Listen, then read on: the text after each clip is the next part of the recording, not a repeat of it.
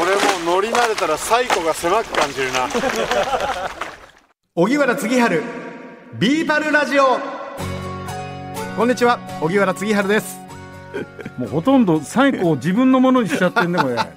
これホビーという新しい乗り物もうでね今ね もう自分で聞いてね何が最古が狭く感じる 何言ってんだこいつと思いました。でもそんな感じの乗り物なんでしょ？そうなんですよ、はえー今回のロケは山梨県の富士五湖西湖のほとりにあります。西湖キャンプビレッジノームで体験してきた新しい水上アクティビティ。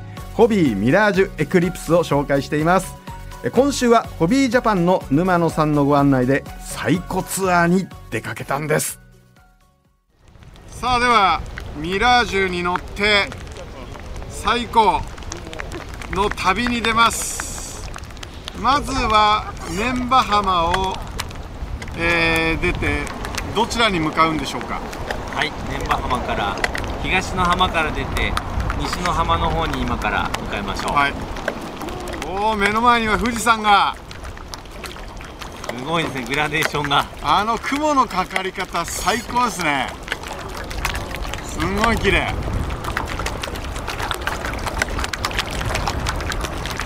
以前文化放送の西川綾乃アナウンサーと登りました。さっきまで雲で見えなかったんですけど見えるようになりました。夕日が出るとねまたオレンジ色の富士山と雲がうーん。すごく幻想的な世界が見れますけど。はい。荻原さんは富士山が雪がある富士山と 夏の富士山どうですか？まあややっぱりなんか雪化粧してる方が富士山らしいそうですよね。イメージありますね。いやーしかしこのミラージュ最高ですね。これ本当に楽しい。もうスイスイ進む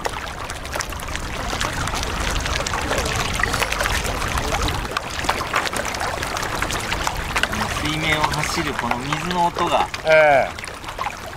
スピードが上がると音の変化があるのであそこもまたいい感じ。ですゆっくりの時はもう音が静かですけどだんだん高い音が高くなってきますこうスピード上げると。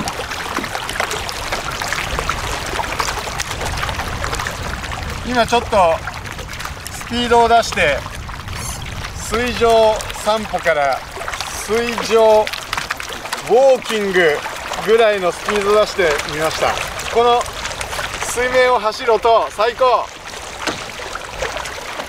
パタパタパタパタ。これほんと気持ちいい。これいいよね。なんかやっぱモーターないからなんか気軽に並走できて。ね。会話もこう本当に普通の「おーい!」とか言わなくても会話ができるじゃないですか、は怖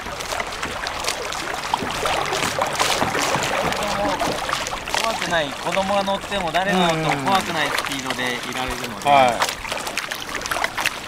これ本当あの公園を仲間と散歩するくらいの気持ちでできるから、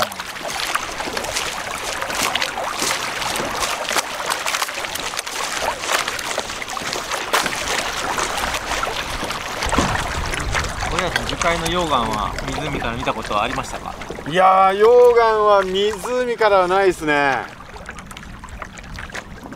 こう流れ込んできた感じがすごいリアルに分かりますよね、はいはい。やっぱりあのもっとこう広いところで見る溶岩って溶岩の上にいるんで、溶岩の端っこって見たことないんでこういう感じになってるんですね。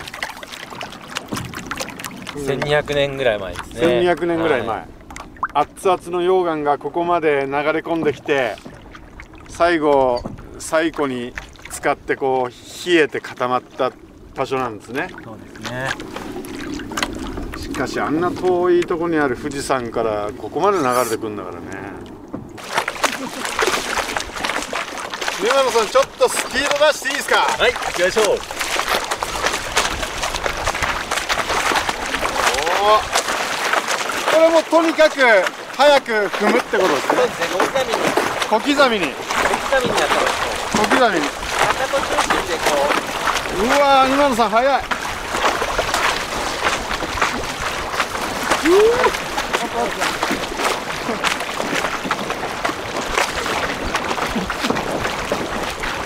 なるほどやっぱこれよくできてるわ。これ絶対湖畔に住んでたら変わってるわ。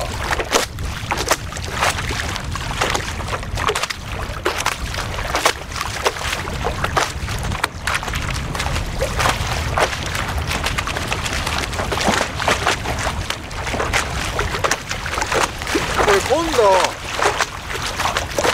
あの荻原次春ビーパルカップでこれでさなんかあのレースやんない？これ絶対面白いと思う。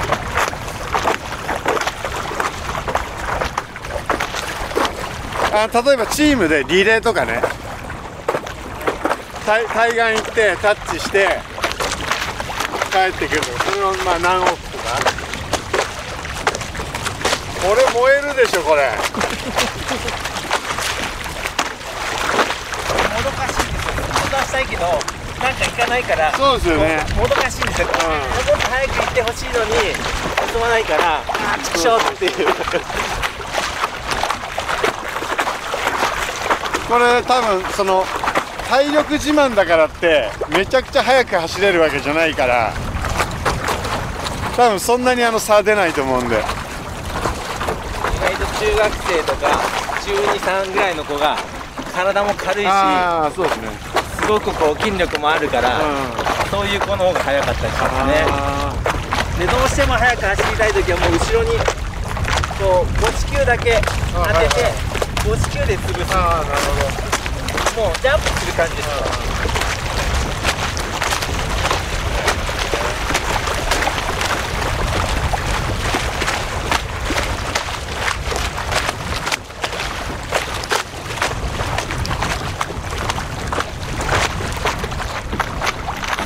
このサップだとこれぐらい風がついついてるとあんまり初心者だとちょっと危ないから帰り帰れないかなってなってくるじゃないですか。えこれだと自分の体重を踏めば風上に向かって帰れるからえパドルで漕ぐわけじゃないから風上に行く能力は普通のサップよりはるかに高いので。確かにこれサップだったらもう怖いな。この風。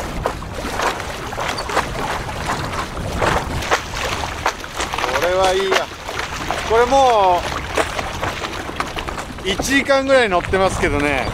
結構いい運動になりますね。これあの運動不足の国丸さんにもおすすめ。これいい運動になる。や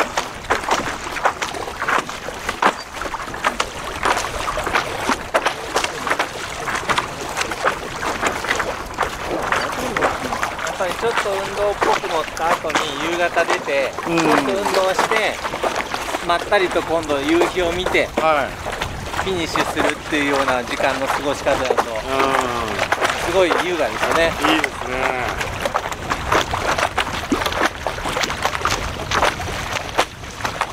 これ本当いいわ。もうお散歩気分にも使えるしエクササイズにも使えるし。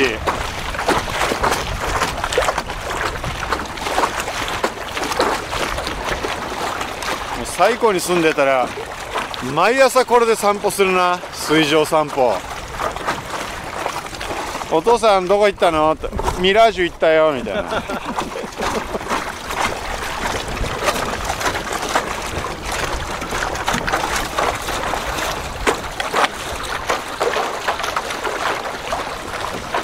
いいねこれね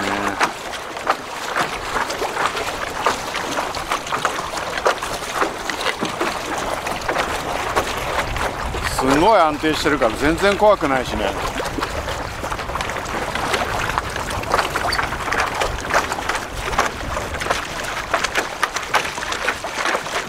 このボードの浮力が127キロぐらいまでおお体重が乗ってもうん。浮力が耐えられるので、これ本当にずっと乗っけられますね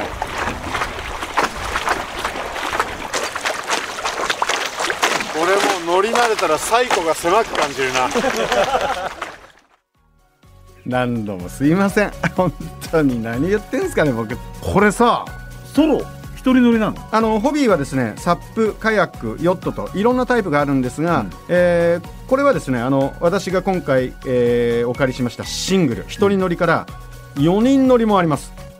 4人乗りがあるの？4人4人乗りはね座って、えー足踏み機をこう前後に押す感じ。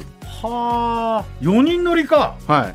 まあ4人が息を合わせてこうやってもいいけどさ荻原次春だけが漕いではい。後ろで俺たちはリラックスってのできるの？これ。やりましょう。私こぎますよ国丸さんのために。これだったら家族でみんなでさ4人家族だったらはい。みんなで1台のホビーに乗っかって、え。で好きなとこ行けるわけでしょ？あとこれ今回の録音でも聞いたけどさあの溶岩が流れ込むところえはい。そこなんてまず行けないじゃん普通。いけない。端っこだって見たことないでしょ？ないないない。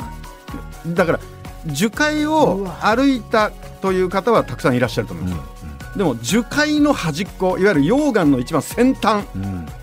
こんな感じ今写真見ていでただいて。ゴツゴツしてはあこう流れ込む直前であの終わった溶岩を見てるわけだよ。そう。それが最後ドドードロドロっときて止まった瞬間のだから1200年前のその形が端っこが見れるわけですよこれやっぱりホビーに乗ったからこそそうだね見ることができる場所へえこれは用途広いね広いですですからあのー先ほど4人乗りも、うん。えー写真ご覧いただきましたけど、あのー僕が今回楽しんでるう周りでもその4人乗りの方いらいらっしゃったんですけど、うん。大体後ろの人ってサボってんですね。そりゃそうですよ。気持ちはわかりますよ。後ろ選ぶって人そうそう最初からやる気ないもん。俺は景色を私は景色を眺めたいっていうことでしょ？